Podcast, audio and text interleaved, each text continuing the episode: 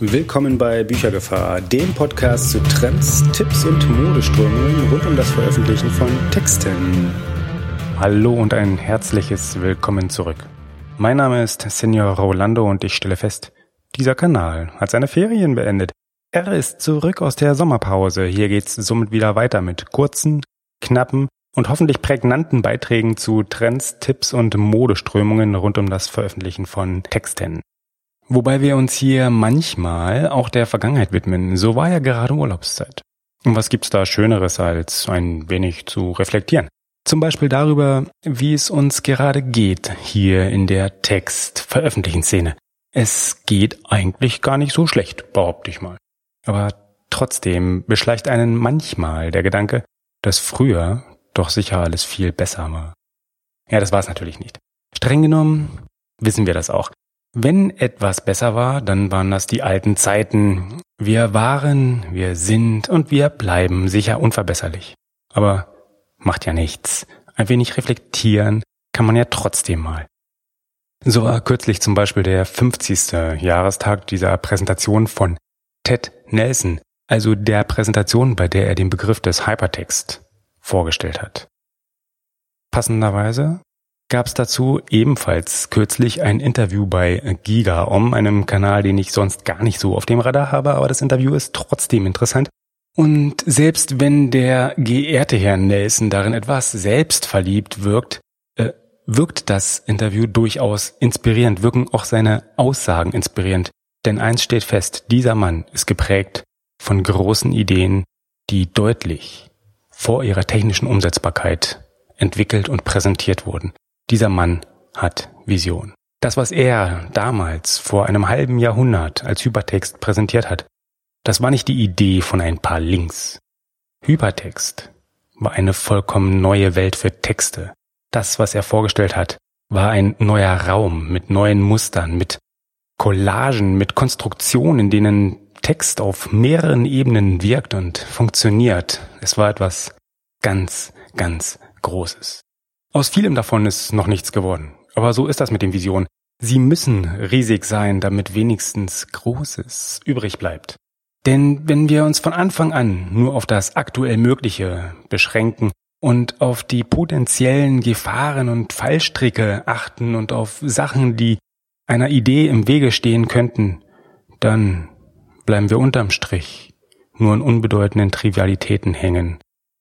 Irgendetwas bleibt schließlich immer auf der Strecke. Und was machen wir heute? Heute machen wir genau das. Heute sorgen wir uns um die Gefahren elektronischer Bücher. Chancen, die damit einhergehen? Pipifax, man möge meine Wortwahl entschuldigen. Aber ganz im Ernst. Was wir heute sehen, sind vor allem Gefahren. All. Überall. So zum Beispiel einem Text, der zwar in der Welt erschien, dort aber immerhin im Feuilleton. Es geht um Amazon, wie soll es auch anders sein, es geht als Aufhänger um das Modell des Bezahlens von Büchern pro gelesener Seite. Das Modell hat Amazon relativ neu vorgestellt, das gibt es jetzt noch nicht so lange. Es geht in dem Text, im schönen feuilletonischen Text natürlich, um den Weltuntergang, den das quasi bedeutet. Sehr passend beginnt der letzte Absatz des Textes damit, ich zitiere, man stelle sich nur einmal vor, es wäre möglich, wenn... Ja, was wenn? Dass irgendwas gemacht werden könnte, was nicht dem Gustus des Autors entspricht. Wie gesagt, Weltuntergang, so sieht er wohl aus. Ich möchte nicht die Datensammelwut einzelner ausgewählter Verkaufsplattformen verharmlosen oder schönreden. Wir hatten das in Moment Folge 9 bei dem Thema Lese-Apps auf diesem Kanal schon mal. Das ist selbstverständlich ganz grober Unfug.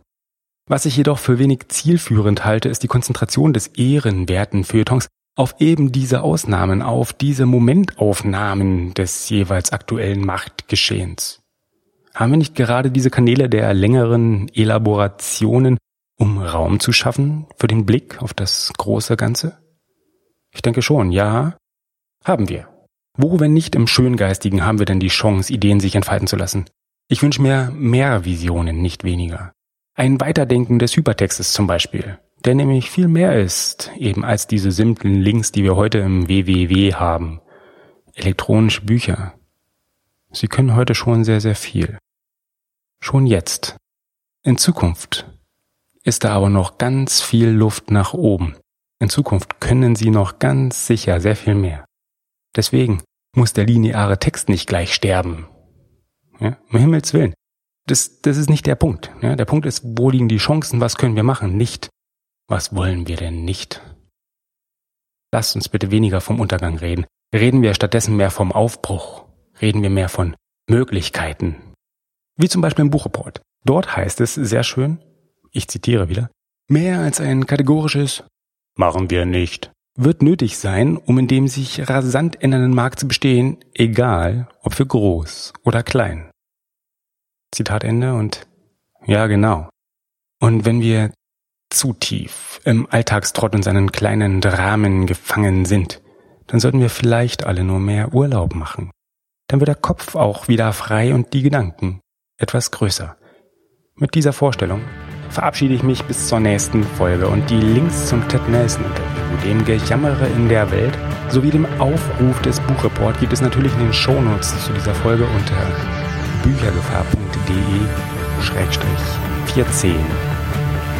アリアス